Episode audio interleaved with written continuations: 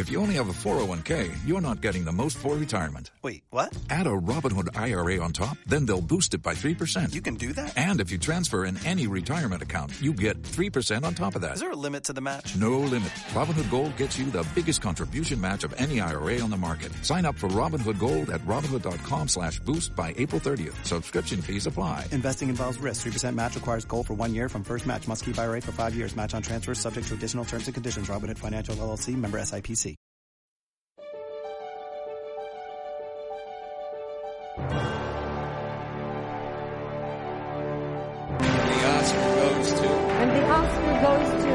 The Oscar goes to. And the Oscar goes to. And the Oscar goes. And the Oscar goes. And the Oscar goes to.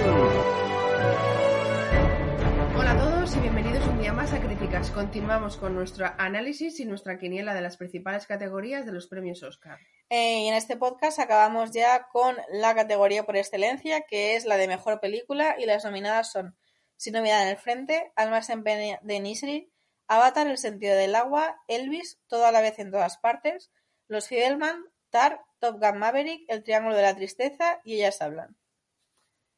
A ver, aquí hay más candidatos, más problemas. Yo solo puedo hablar de varias porque no he visto todas, no me ha dado tiempo, entonces no he visto todas. Eh, no voy a hablar de Top Gun, ni del Triángulo, ni de eh, Sin Novedad, ni Avatar. Entonces, Tar, voy a empezar por Tar. Eh, ya hemos comentado que la actuación de Kate Blanchett es increíble, totalmente, pero creo que la película eh, no ha gustado a todo el mundo. Hay sectores eh, que no ha gustado porque la tachan, pues eso, de que porque una mujer tiene que mm, hacer un rol de hombre en un mundo de hombres, por, que si feministas, que si la han criticado de todos los lados. Entonces, no, no es una película, no, o sea, no ha ayudado a que esté en candidata, posible candidata a ganar un Oscar. Eh, aunque la película, ojo, eh, a mí me fascina todos los temas que toca, cómo los toca. eh, hay detalles, hay escenas que son para mí oro puro de cómo definen al personaje. Solamente escenas sin que ella hable, mm, para mí definen al personaje. Los temas que trata, el abuso de poder, separar el autor de su obra, eh, tantas cosas que habla que creo que son guays. A mí, a ver, tampoco ayuda que no es una película fácil de entender ni de entrar, eh, porque empieza con, de una forma original y diferente, las que nunca habíamos visto, 20 minutos de entrevista del New York Times, eh, estando ahí en un auditorio, explicando, habla de- con un lenguaje muy culto de un alto nivel eh, musical que no controlamos el 80% de la población, entonces ya te partes de eso, entonces no es fácil que entres, no es fácil, la gente que no sabe de qué va la película va a decir, ¿eso qué es? ¿Que estoy viendo una entrevista? ¿Estoy viendo un documental de esta señora? ¿O qué estoy viendo? ¿O qué me estás qué estoy presenciando? Entonces ya partes de la base, la gente que no sea muy cinéfila como nosotras, no entra fácilmente, reconozco, no entra. Y hay vocabulario que yo no entiendo. Pero a mí me bastaba con estar viendo, admirando cómo gesticulaba Lidia Tara en esos 20 minutos. Luego la famosa escena de plano secuencia que ya hemos comentado. Eh, o sea, me parece una película, a mí me fascinó, me parece súper interesante y es un gustazo poder tener, ver una película de alto nivel intelectual. A mí no me aburrió, a mí me, me me da- que me gusta todo tipo de películas, pero de vez en cuando que me den una peli así con alto nivel intelectual, pues ¿por qué no? Conocer ese mundo, eh, ver cómo trabaja una directora de orquesta y cómo se monta una orquesta, cómo se organiza, cómo trabajan, cómo preparan. Pues oye, a mí no me disgustó, me apetecía, pues venga, vale, que es difícil de entrar, sí, pero yo entré enseguida. Que era larga, también, te lo compro este año, la verdad que todas las pelis han pecado de largas. Pero a mí, no yo no entiendo por qué la han criticado o por qué mm, lo respeto, pero no, no lo entiendo. Entonces creo que mm, está bien, a mí es una de las que más me ha gustado este año. Los Fableman. Los Fableman es una película deliciosa, es el amor al cine, es... em, es como un chaval de, de cinco años de- descubre viendo al cine por primera vez que quiere dedicarse a eso para toda su vida. Quiere, mm, le fascina ver cómo se rueda una escena, ver cómo trabajar, cómo hago esto, cómo hago lo otro, rodar en su propia, su propia familia. Me parece que es una declaración de amor. Ya hemos hablado que Steve- Steven Spielberg es el maestro y es una maravilla. O sea, te encanta cómo respeta y ama su profesión. Otra que me ha encantado, Elvis. Elvis, eh, pues ya hemos comentado, increíble actuación de Austin. Define muy bien en cuanto a vestuario, dirección, el- ese mundo barroco en el que vivía Elvis, eh, sí que me hubiera gustado que las canciones hubieran sido más largas, pero eh, está bien. Almas en Pena es una película la más rara que se ha presentado, yo creo, a esta categoría, porque es una película rara de narices. Anda que toda la vez. Sí, sí, ahora vamos. Es la madre de las raras. Sí, pero es rara en cuanto a es una peli que no sales, sales de la peli, sales de la peli y dices, pero ¿qué es esto? Pero si salgo deprimido, ¿qué es esto? Este pueblo en el que todo el mundo se aburre, nada tiene que hacer, se pelea, tiene conversaciones absurdas y salimos y, y casi ya no somos los mismos, no, no, que sí, que hacemos semi, hacemos las paces, pero ya en la relación no es igual, es como todo todo aburrido, no sé qué hacer con mi... O sea, que a mí me gusta la película, pero es verdad que también igual que Atar cuesta entrar. No es que cueste entrar, sino que es, tan surrealista que dices que estoy presenciando. O sea, por muchas cosas. Eh, pero luego tiene por debajo, tiene muchas cosas, mucha, mucha enjundia, para mí muchos temas, la soledad, eh, eh, los- pues la amistad masculina, el no poder, el ego masculino, el no poder estar solo. Creo que debajo de eso tiene muchas cosas. Y lograr mm, poner una película con mensaje tapada con humor surrealista es complicado. Y es valiente hacerlo y no todo el mundo te la compra. Creo que es, es original y que esté nominada me parece un logro. Porque es una película de que dices, o sea, si estás deprimida no vayas a ver el almas en pena, porque sales peor. O sea, porque no es una. No, no acabas la peli Bueno. como contenta. Es como, Pero- joder, qué pena guerra. Pero, la, pero la primer- los primeros 45 minutos te lo pasas bien. Luego Sí. lo que pasa es que empieza a entrar en una zona rara. Vale, te lo pasas bien si te gusta ese tipo de humor, pero hay gente, hay gente que no le gusta ese humor absurdo de ahora me corto un dedo de conversaciones de besugos. O sea, hay gente que no lo compra, a no ser que como a nosotros nos tragamos lo que sea, porque somos cinéfilas y nos gusta analizar las pelis y al final a, a todo le vemos un sentido y un mensaje y todo. Entonces, pero hay gente que yo entiendo que hay gente que va al cine a pasarlo bien, a ver, eh, yo qué sé, The Woman King y, y va- va- sabe lo que va a ver, pero vas a ver, además en pena ni listening, ya para empezar el título no ayuda. Para empezar Ya. si luego empiezas a ver que de repente se cortan dedos y no, y no sabes por qué se hablan y conversaciones de besugos, y no, es que es algo del cine. Entonces, es una película rara en para que esté ahí, me refiero. Voy a dejar para el último todo a la vez y voy a ir a ellas hablan. Las demás no puedo hablar, eh, ya he comentado todas las que puedo hablar, voy a ir a ellas hablan. Ellas hablan, es la última peli que he visto eh, y a mí me ha fascinado. Si habéis oído otros podcasts, sabéis mi nota, la único 10, el único 10 que daba ha sido para ellas. Creo que es una pena que no esté, mm, que no esté Sarah Polley en dirección, ya que están las minas a la película, pues no miran a la dirección, ya que menos.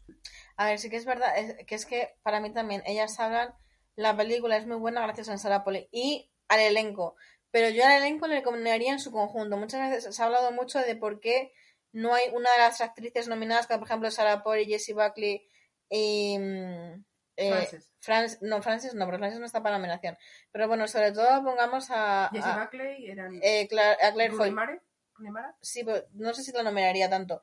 Pero bueno, las más destacadas yo creo que son eh, Claire Foy y, y Jessie Buckley. Se ha hablado mucho de por qué, cómo ninguna actriz de la Jazz Saban está nominada. Porque no es la intención de Sarah Polley. Sí, pero yo sinceramente es que yo sí las nomino, las nomino Coral. coral, a todas. Como el SAG, el premio en que hay actuación coral. Yo no podría nominar a ninguna individualmente porque para mí la película es coral. Pero es verdad que para mí lo mejor de la película, aparte, como digo, de la coralidad de las actuaciones, la dirección. O sea, esa cosa- lo que pasa es que la dirección eh, había mucho había mucha competencia porque, por ejemplo, también se han, de- se han dejado fuera a Baz Luhrmann. Entonces, bueno, A han, entrado los que han podido. A ver, es que, vamos a ver, y- Ellas hablan es una película tam- mm, es una película valiente, eh, para mí es difícil de adaptar, porque el libro, eh, eh, las dos hemos intentado leerlo y no hemos podido, su forma de, escri- de escri- o sea, cómo está escrito no ayuda, entonces hacer lo que hace, partiendo de lo que parte, me parece ya de estar ahí, en dirección, para mí.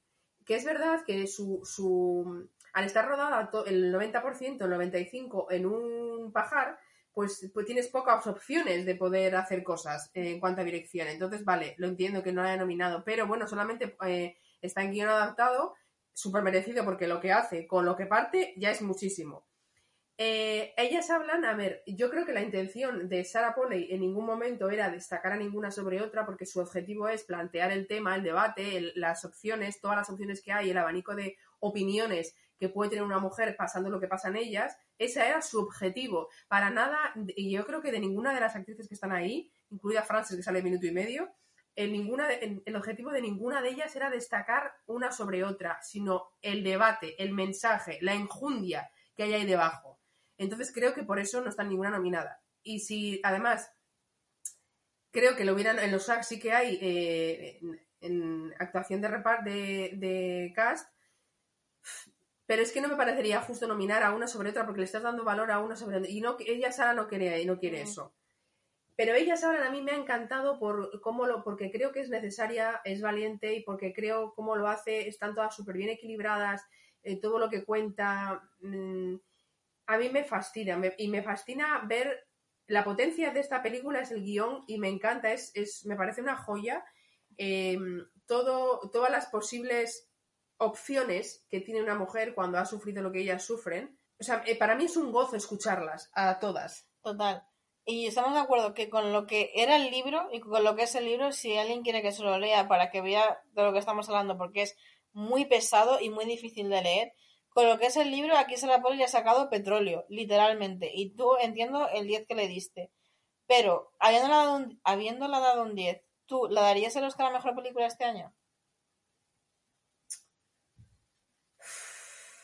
A ver, es que no. A ver, si como tú has dicho antes ¿no? o el otro día en otra categoría, eh, la publicidad hace mucho. Y Sarah Polley no es una persona que se prodigue No, pero- en publicidad. Y la publicidad ayuda Vale. a que estés ahí. Pero a que la gente hable y te den un Oscar. Tú como académica, tú si fueras académica, tú, a ver, primero esta categoría no es verdad que no se vota a una, sino que se ordenan de la que más te gusta la primera a la que menos te ha gustado la última, la décima. Y luego se hace el voto preferencial. Pero bueno, y vamos a poner, ¿tú pondrías en tu lista la primera de ellas hablan? No, pero mi top 3 sí. Sí, pero tú le has dado un 10.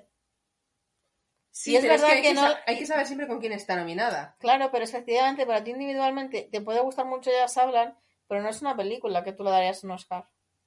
Es que depende con quién esté nominada. Yo, para mí, a ver, mis. mis es que uf, a mí también me ha flipado. Me ha flipado. En los pero no, para mí hay películas que no son comparables. No puedes comparar Avatar con Tar. No, es pero- que son películas distintas. Sí, pero tienes que ordenarla en orden de preferencia. Sí, pero ah, si no fuéramos académicas, quiero decir, no, que no lo somos, ojalá, pero no. eh, no puede, hay películas que no son comparables, hay, te- no son comparables. Es que no, no puedes comparar una, una película que habla sobre la violencia machista con una película No, de, del agua, del avatar. Pero, o sea, no- pero no la comparas, sino que tienes que decir cuál te parece que está mejor hecha o cuál. Claro, y depende por qué votas, porque el, lo que te ha marcado ver la película, por lo que crees que ha petado ese Por lo, año. te- por lo técnicamente que te parece que tiene más dificultad y que está mejor resuelta.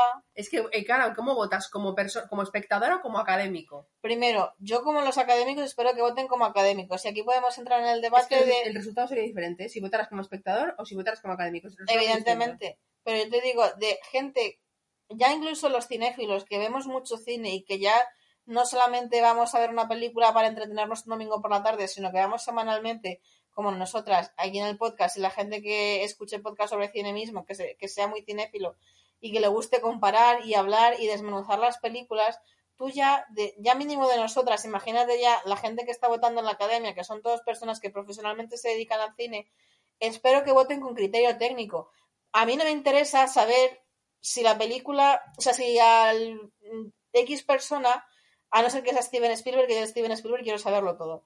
Pero si no, a X persona no me interesa saber qué le ha gustado más a él como espectador, porque lo que a él le había gustado más, a mí me puede haber gustado menos. Y ni su criterio es mejor en cuanto a gustos, que, ni mejor, ni tiene más Es que- peso que el mío.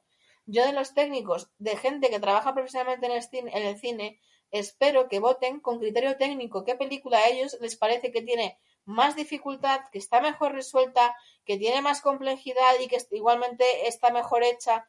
Y aquí entramos en el debate de no entender ciertos años, como por ejemplo el año pasado, que votamos a Coda como mejor película, que sinceramente es una película que no tiene absolutamente nada, que es una buena adaptación de una película francesa, que tiene buenas actuaciones, justitas, buenas, justitas, y ya está. Pues ahí te voy a que no votan técnicamente. Evidentemente, y el año pasado se votó diciendo que veníamos de una pandemia y que vamos a votar a la película que es más bonita, porque necesitamos películas bonitas y necesitamos volver a recuperar la ilusión de la gente y mucha gente se había, vuelto- se había enamorado de Coda cuando llegó a las plata- cuando estuvo en plataformas en Apple.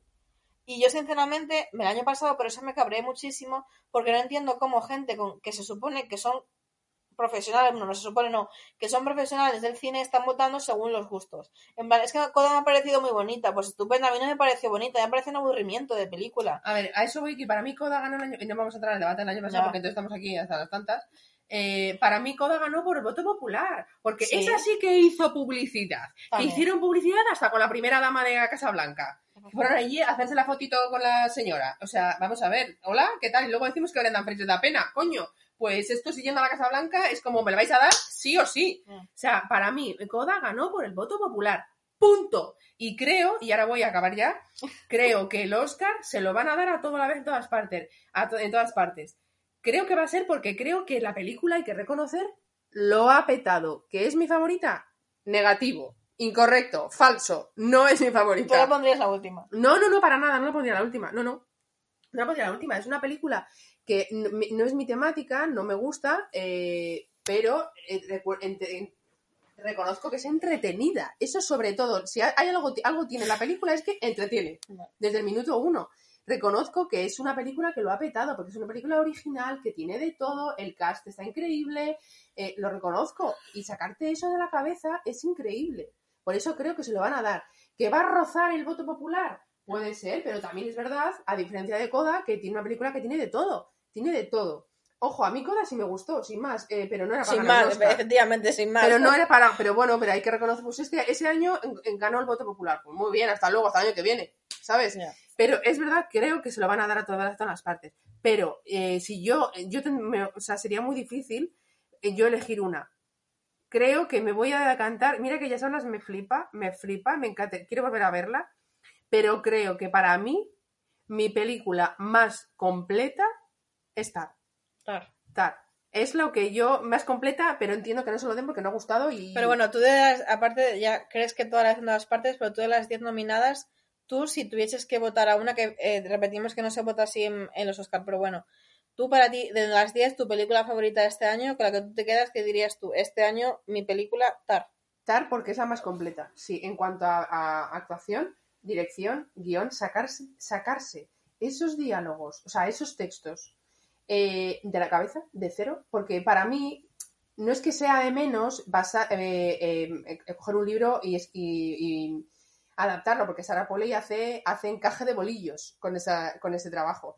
Pero es verdad que tú partir de un folio en blanco me parece infinitamente mucho más complicado y que te salga algo tan redondo como tal, que a mí, me, repito, me flipó la temática, cómo está escrita, cómo está la construcción del personaje, desde el minuto uno hasta el final.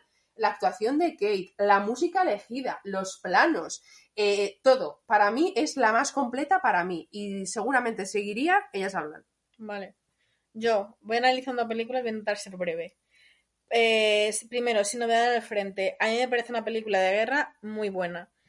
Que entiendo, no entiendo el amor de los BAFTA que ha tenido por ella, que le han dado todo y más, pero bueno, es una película de guerra muy buena, refleja mucho lo que es la dureza de la guerra. Ya en los primeros minutos se ve lo que vienen siendo unos chicos jóvenes que piensan que van ahí a conquistar América, que van ahí todo emocionados y de repente llegan a la línea del frente y se dan cuenta de verdad y te das cuenta como espectador de lo que es una guerra y se acaba la tontería en dos minutos.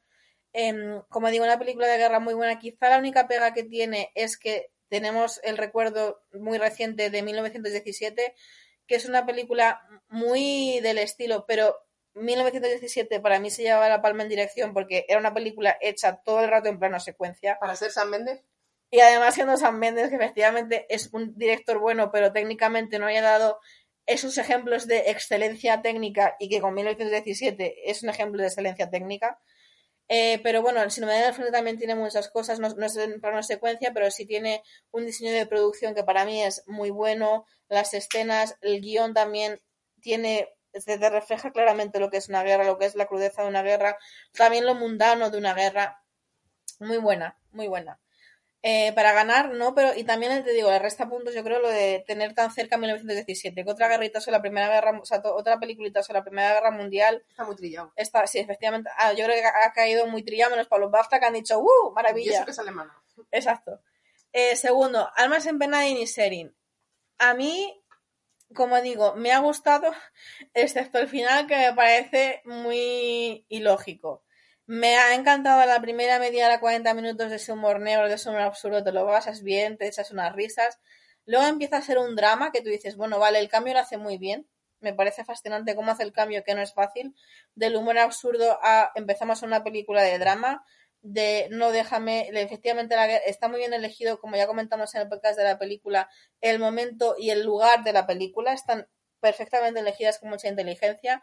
El cambio a drama me gusta, pero ya el cambio ya a drama absurdo de me corto los dedos, te los lanzo, mi burra se come tus dedos y se muere, yo te quemo tu casa contigo dentro si hace falta. Si no es raro, que baje y se lo vea. Y chimpún, a mí el final me pilla un poco descolocada, pero es una película muy muy, muy llevadera. Yo, yo sí que la, la veo como que es verdad que a lo mejor gente que si vas si- simplemente a ver una película para entretenerte, no, No vayas. Pero si sí que tienes curiosidad por el cine y lo que el cine puede ofrecerte, aparte de lo típico Marvel, digamos así, lo más mm, popular y lo que más se consume, es una muy buena, porque tiene muy, o sea, el guion, te digo, tiene unos cambios que son muy interesantes de ver y de estudiar, la dirección está bien, las actuaciones están muy bien, entonces yo es una película que quizá pondría en mi top 4, vamos a decir. Avatar, el sentido del agua, es Avatar 1 para mí, con un poquito de añadidos, pero el guion no tiene nada más. Eso sí, técnicamente, como siempre, extraordinario. Elvis, a mí me encantó. Baz Larman le da su toque y es un toque maravilloso que pega muy bien con la película porque da su toque barroco a una película que es la vida de Elvis, que ya por sí es llena de excesos y excesiva. Entonces combina muy bien. Em, te hace, te presenta la vida de Elvis Presley, pero no solamente te cuenta su vida, sino que también refleja muy bien que para mí es muy importante cómo eh, se crea el mito de Elvis Presley, por qué Elvis Presley llega a ser un mito como es, ves lo que generó Elvis Presley en la sociedad, el, no solamente pues los éxitos que tuvo, sino lo que generaban las chicas, los movimientos de cadera, esta, Censura. eh, la censura que había en la época, lo erótico en torno al personaje, que es lo que hizo también crear el mito.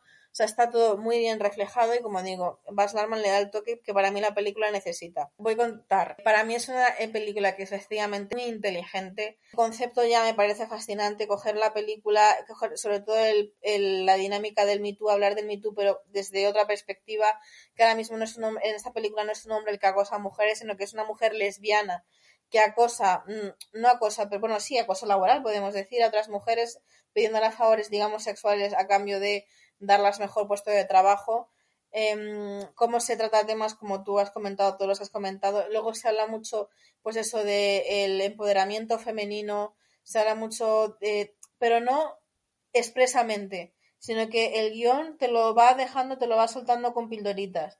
Y como tú decías, se, va creando poco a poco el personaje de Lydia Tarr, se le va endiosando a lo largo de toda la película, de la primera hora, hora y algo, se le va endiosando todas sus acciones, te- todo lo que rodea, todo lo que es el guion te, te va haciendo creer que es una persona eh, maravillosa, hiperculta, eh, poderosa, y luego te crea todo ese personaje, te crea la bola de nieve y luego la deja caer rodando, que es la caída del personaje de Lydia Tarr, me parece que está muy bien distribuida esas dos partes y con mucha inteligencia. La única pega que yo le pongo a Tar es que para mí la primera parte, eso de la creación del personaje, para mí en algunos aspectos se hace excesivo. Te ponen cosas como muy mundanas que te meten metraje para mí a lo tonto cuando ya la película tiene suficiente, está, está muy bien estructurada como para algunas partes, como es esta, añadirle cosas como por ejemplo Lidia estar haciendo su vida diaria, como yendo a, a correr y cosas así que para mí añaden metraje, metraje tontamente porque como digo la estructura está muy bien pensada.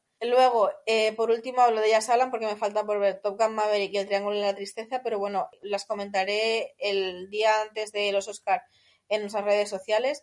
Pero bueno, digamos que en este podcast eh, me, me dejó aparte Top Gun Maverick y El Triángulo de la Tristeza y por último eh, Ellas hablan. Que yo he leído el libro y el libro me resultó por momentos mmm, infumable, lo siento mucho no solamente por cómo está escrito, que no tiene ni introducción de los diálogos ni nada, sino que está todo escrito punto seguido, punto seguido, punto seguido, sino que también para mí eh, da muchas vueltas sobre los mismos temas muchas veces, intenta romper los, los, debates con algunos chascarrillos que me parecen absurdos, y para mí, como digo, Sandra Poli lo, lo que ha, Sandra Poli lo que ha hecho ha sido coger lo esencial y expresarlo de una forma maravillosa, te deja, lo, como digo, la columna vertebral, lo que es el tema, todo mucho más hilado y mejor hilado y mejor desarrollado. Una cosa lleva a la otra que en el libro te cuesta más verlo. Las actuaciones son increíbles, pero bueno, es una película que al fin y al cabo da para lo que da. Tampoco tiene más la dirección, está muy bien, está muy bien pensado, lo que tiene lo ha exprimido muy bien, pero para mí sinceramente es una película que no da para más. Y ahora voy con mis absolutas favoritísimas, que otra vez, El corazón dividido, entre toda la de todas partes y Los Fabelman. Los Fabelman a mí es una película que me ha enamorado. ¿Es lo mejor que ha hecho Spielberg? No, evidentemente, pero es una película que a mí, como amante del cine, te enamora, porque te enseña lo que es el amor por el cine, la pasión que tiene alguien por el cine desde que tiene tres años, cómo se crea un genio, cómo funciona la mente de un genio, te enseña pues su vida familiar, pero no simplemente por enseñarte su infancia, sino precisamente eso, cómo él todo lo que ha vivido en su vida le ha llevado hasta donde está, cómo todo lo que ha vivido en su vida le ha hecho ver, pues eso, la, la vida a través de una cámara, siempre mirando la, la vida a través de una lente eh, ves muy bien a, Steven Spielberg reflejado en los actores que están los dos, el niño y el adolescente, muy bien elegidos. Es que ves a Spielberg, ves la, cómo crea de la nada cuando es joven con una simple cámara películas ya que tienen hasta su propia calidad importante. Que él ha dicho, por cierto, que el otro día estuvo rescatando las películas que él graba en que, eh, hace ver que las hace el, actor, ¿no? Las películas que él hacía de joven, que las ha recuperado y las estuvo visionando el otro día. O sea, y, claro, ver, ya ves cómo él grababa ya con 15 años con sus amigos en el medio del desierto de Arizona, cosas que tienen una calidad ya importante, ya esas escenas, como hablamos en el podcast de los Feldman, esas escenas en las que él está rodando en el, en el desierto, tienen ya una técnica y él habla ya siendo un adolescente con una voz de director profesional que es increíble. Entonces, pues eso, los héroes me transmiten el amor por el cine, la pasión por, por el trabajo del director. Entonces, a mí personalmente me ha enamorado. Técnicamente tiene una complejidad. No. Es muy original, sobre todo eso, cómo ves la mente de Spielberg, cómo ha funcionado siempre y cómo siempre él ha visto todo a través de una cámara, pero pues evidentemente, sobre todo si la comparamos con la que yo también creo que va a ser la ganadora, toda la vez en todas partes, pues que toda la vez en todas partes es que el nivel de complejidad, de complejidad en cuanto a guion, sacas eso de, la manga eh, de un papel en blanco tiene valor. Al nivel de dirección, a nivel de actuaciones, montaje, todo. O sea, es que en, la única pega que le pongo toda la vez en todas partes es que para mí la película tiene dos partes muy bien diferenciadas. Una parte que es la más loca, que es la que tiene más acción, y luego la segunda parte, que es a partir que parece que ella, el personaje principal, muere, que en realidad solamente se desmaya.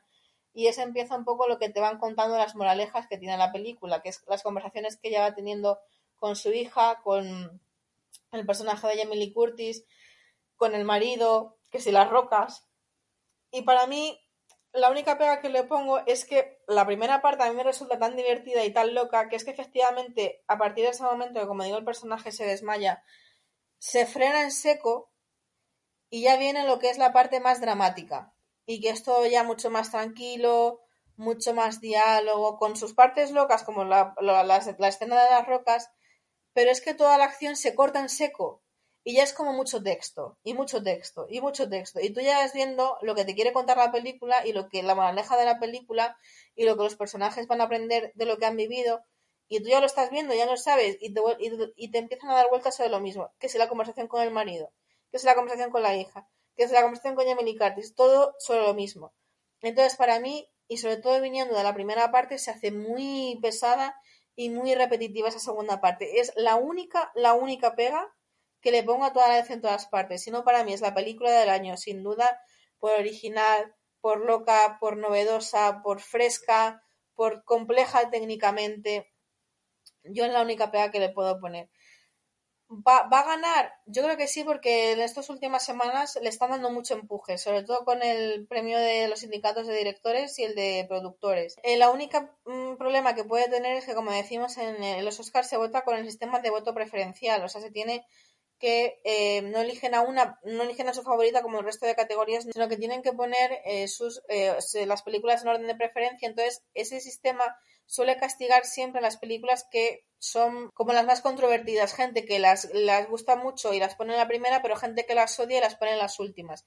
Y toda la vez en todas partes ese tipo de películas hay gente que las ha gustado mucho y que la, la van a poner en el primer puesto y gente que las ha gustado poco y las van a poner de los últimos. Y eso que hace favorece que ganen películas que normalmente suelen quedar para todo el mundo en el segundo o tercer puesto. Porque Como Coda. Como, así ganó Coda, efectivamente. Y esas películas para mí pueden ser Almas en pena de Niserin sobre todo o Los Fableman.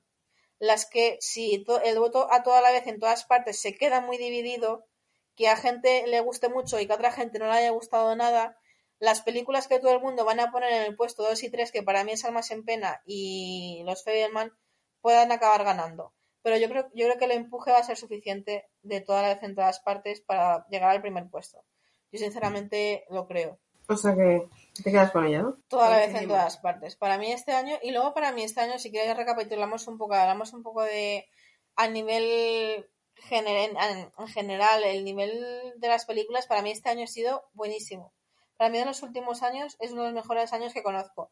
Eh, que, o sea, es uno de los mejores años que, que recuerdo en cuanto a calidad de las películas, no solamente técnicamente, sino también a nivel de, de excelencia técnica, de novedosas, de frescas, no solamente toda la vez en todas partes, pero tal también en cuanto a la temática es una película que es muy fresca. Almas en pena y ni serie no es una película que tú decías es rara, pero eh, también está la gracia, ¿no? Películas que son temáticas y nos hacen propuestas que nunca habíamos visto, nunca, que no habíamos visto nunca. Ellas hablan, es un tema que está tratado de una forma muy original. Eh, una película sobre mujeres que adquieren su propia voz por primera vez y que debaten ellas mismas sobre que, cuál quieren que sea su futuro en una comunidad de menonitas. Eh, el Triángulo de la Tristeza también es una película que es mmm, rara, por así decirlo, es una locura en sí misma. O sea, eh, los Feldman que nos trae Spielberg contando su propia infancia, pero transmitiendo también a la vez su amor al cine. O sea, es que me, me parece que este año ha sido de una calidad increíble. No, no solo calidad, sino que hay de todo. Quiero decir, hay Sí. eh, una bélica, hay dramas, hay ciencia ficción, hay cine social, eh, hay está Los Fableman, que es la película que a todo el mundo le puede gustar, está Top Gun, eh, está una película como el Triángulo Triángulo de la Tristeza, que es histriónica, es rara, eh, su forma de, de contar las cosas, o sea, hay- es una película que hay, hay es un año que hay mucha diversidad, Mm. yo creo, aparte de que la, la, la calidad es muy buena también, o sea, es un año, la única pega que le pongo a este año es que les ha dado por hacer películas de más de dos horas, esa es la única pega que pongo, porque al final, eh, uff, necesitas sacar mucho tiempo para ir al cine, pero es un año que me gusta ojalá sigan así los demás años, porque es un gustazo ir al cine a ver películas de todo tipo, no, no vas a ver Sota Caballo y Rey, siempre lo mismo, y creo que está guay. Es o sea, contenta, estamos contentos porque nos gusta esto y porque tenemos mucha variedad, mucho debate y es para celebrar, o sea que ojalá sigamos con esta diversidad el año que viene. Totalmente, eso, todo, suscribo todo lo que has dicho y como cinéfilo yo creo que este año es un gustazo porque si te gusta el cine y estás abierto a todo, como nosotras que estás abierta de mente a todo, es un gustazo este cine porque disfrutas mucho porque hay tanta variedad que sé como tú decías, hay mucho en lo que comparar, hay mucho en lo que fijarte y hay, y hay mucha diversidad, que al fin y al cabo yo creo que es la, la riqueza del cine. Pero bueno, esto ha sido todo por esta categoría, que no ha sido poco. La gala será este domingo, 12 de marzo, y ahí sabremos finalmente quién es la ganadora. Estaremos viendo la gala en directo, nos quedaremos toda la noche en vela, si es que quien quiera unirse, estaremos con toda la comunidad de Film Twitter comentando toda la gala, si es que podéis veniros y uniros y disfrutar de esta noche de cine. Y terminamos con la campaña de los Oscar, pero no el podcast nos acaba y vamos a seguir comentando próximas, próximas series, películas y lo que venga que nos traguemos.